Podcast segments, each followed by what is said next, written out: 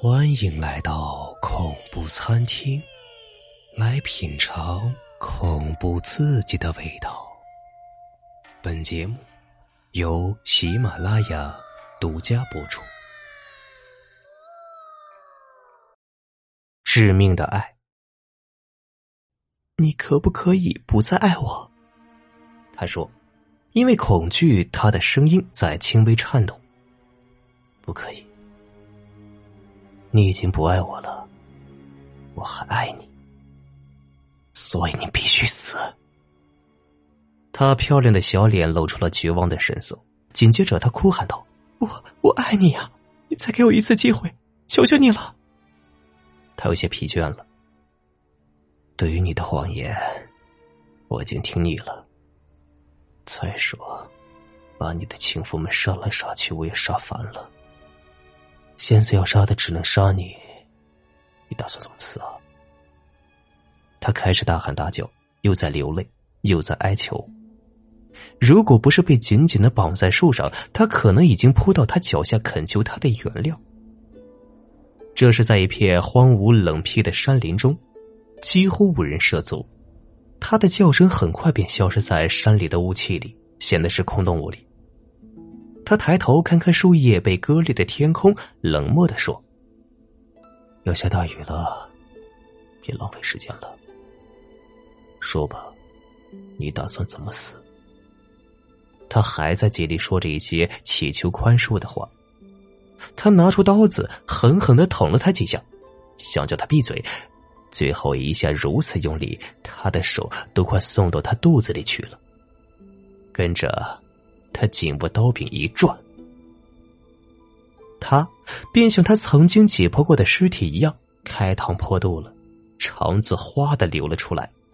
他还没有死，就哇哇的哭叫了几下，声音便微弱下去。他开始痛苦而沉闷的声音，这声音和他以往听到他的声音不大一样，令他感到有些毛骨悚然。他怎么还不闭嘴呢？他怎么还在发出声音？他真正被激怒了，他抽出刀子朝他的胸口刺了下去，这一刀正中心脏。他顿时气绝，不哭不叫，也不动了。他终于完全安静了下来。然而，他的刀子此时陷在他的胸肋里拔不出来，他使劲一拉，刀子却折断在他的身体中。他十分的懊恼。这一次，他干得太不精彩了。他不明白为什么对付他，比杀之前的两个男人还要费事。或许因为他还爱他，他还爱他吗？他望着他此刻的惨境，他不再美丽，曾经娇小温柔的身躯渐渐冰冷。他在他的尸体旁边坐了很久，直到下起了大雨。他挖了个坑，把他放进去埋了。其余的痕迹也都被大雨冲的是一干二净。他若无其事的回到家里，过了几天，他才报案说他妻子失踪了。他流着眼泪说：“我很爱我的妻子，只要让她回来，我什么都愿意去做。”说这话的时候啊，他动了真感情，他真的很想念她，可他知道，他回不来了，永远。一个月后，他不得不再次面对妻子的尸体。他是本县的法医，妻子的尸体是昨晚送过来的。同事说，有人在城郊的一片山林里打猎，结果呀，他的猎狗却在山林中拔出了一只腐烂变形的人手。那人当即报了警，并且直抱怨晦气。当然。别人都不知道这具女尸就是法医的妻子，他却也认了出来。那半截折断的刀子还插在妻子胸腔里，他的模样真的是太恐怖了。眼珠没有了，只露出了两个深陷的眼窝，脸颊上的肉也烂的差不多了，依稀现出了嶙峋的白骨。谁能想象现在这具尸体的不堪？奇臭无比的女尸曾经有多么美丽动人呢？他有些轻微的诧异，在心里暗暗对他说：“那，你既然变成了这副鬼样子，我要是你，都不好意思再见人了。我倒宁愿变得更丑一些，你就可以不再爱我了。妻子像是在回答，他有些吃惊，看了看周围的同事，他们依然忙着各自工作，像是什么都没有听到。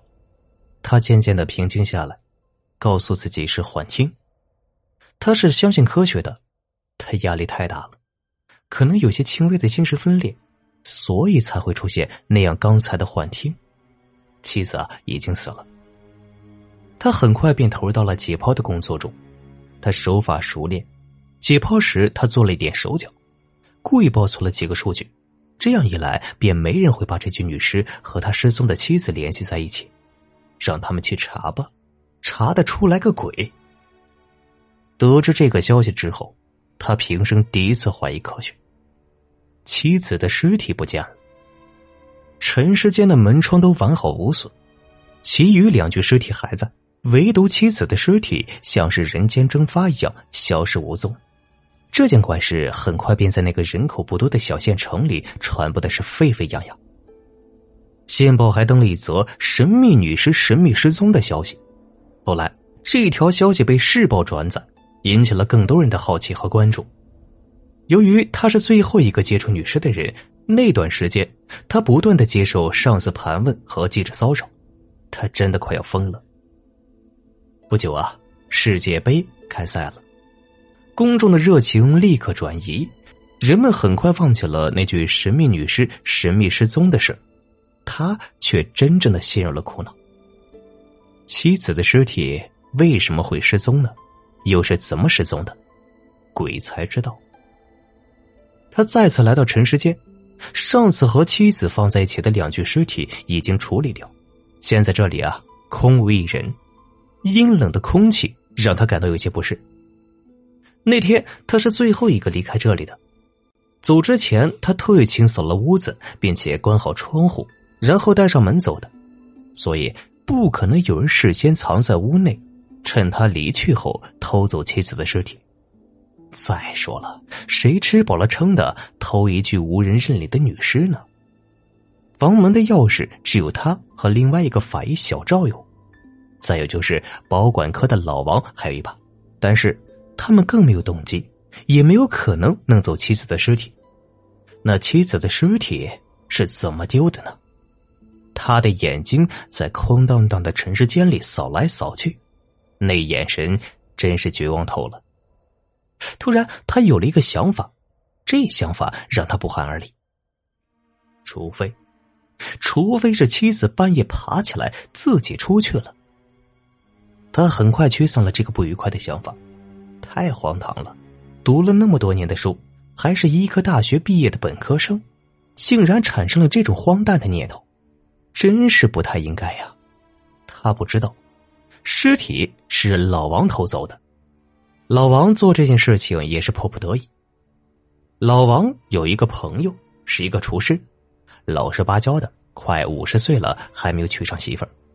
一次啊，他俩一起喝酒，喝到后来都喝高了，不知怎么的就吵架斗狠起来。老王嘴快，当众羞辱厨师一番，厨师转身跑厨房去了。老王还以为他去拿刀来砍自己，赶紧躲了。后来才知道，厨师拿刀抹自个儿的脖子。之后，老王就常常梦见厨师脑袋在脖子上一晃一晃的来找他。老王又是害怕又是道歉，可厨师还顽固的出现在他梦里。我还没娶媳妇儿呢，厨师说：“你让我帮你找一个呀。”老王在梦里问，厨师的头晃得更起了。碰见合适的，你就帮我办场婚事吧。本来啊，老王也是不信鬼神的，但他这几天天天晚上都梦到这事儿，不由得不信了。法医妻子的尸体一送来，他呀就感到机会来了。反正是一具无人认领的尸体，丢了也就丢了。当天夜里，老王就设法把尸体偷出来火化了，然后带着骨灰请黄大师给厨师做了一场婚事。又把骨灰盒埋到了厨师的坟中。老王知道厨师以后不会再来找他了，他真的没有再梦见厨师。可是这法医却开始梦见妻子。妻子在梦里告诉他，他又嫁了，还是一个快五十岁的童男子。他呀，气得浑身发抖。一瞬间，他忘了妻子已死，他再次拿起刀，狠狠的刺向妻子。妻子一边挨着刀，一边还在说：“活该你当王八，一顶绿帽子都戴到胸口了还不知道，做男人做到你这个份上，死了算了。”他大叫一声，醒了过来。他还是怒气冲冲，过了好久，他才慢慢平静下来。他想起妻子已死，他真的很爱妻子，很爱很爱。所以，当他发现妻子与另外两个男人奸情时，巨大的愤怒和痛苦让他无法选择理智的离婚。他的理智用在了三场成功的谋杀上，但是现在他感到了深深的失败。妻子在梦里也不放过他，他无法把他再杀一次。只要一闭上眼睛，他就会梦见妻子和另一个快五十岁的男人一起生活的情景。知道这种情况继续下去，迟早有一天他真的会给逼疯。他终于疯了。警察赶到的时候，他正死命的扒着一个厨师的坟，他嘴里呵呵的叫着，被人拉开时又踢又咬，拼命挣扎，力气大的惊人。后来上去五六个男人，按头的按头，按手的按手，按脚的按脚，才勉强把他制服住。当他绝望的发现自己根本无法再动弹的时候，顿时痛苦的呼号起来：“他还在里面呢，他还在里面！我妻子，我妻子，她还在里面呢！”他被送进了精神病院里。先报于是登刊了一则爱妻失踪、丈夫发疯的消息，不过这条消息没被转载，只有少数人看了。女的看了说。要是有哪个男人这么爱我，死也值了。男的看了不说话，只是哼了一声：“神经病。”